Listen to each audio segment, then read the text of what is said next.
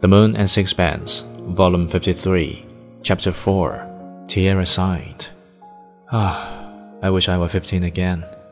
Then she caught sight of a cat trying to get at a dish of prawns on the kitchen table, and with a dexterous gesture and a lively volley of abuse, flung a book at its scampering tail. I asked him if he was happy with Ata.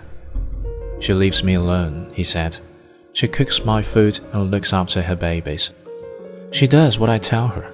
She gives me what I want from a woman. And do you never regret Europe? Do you not yearn sometimes for the light of the streets in Paris or London? The companionship of a friend and equals Casajou? For theatres and newspapers and the rumble of omnibuses on the cobbled pavements? For a long time he was silent. Then he said, I shall stay here till I die. But are you never bored or lonely? I asked it. He chuckled. Mon pauvre ami, he said, it is evident that you do not know what it is to be an artist.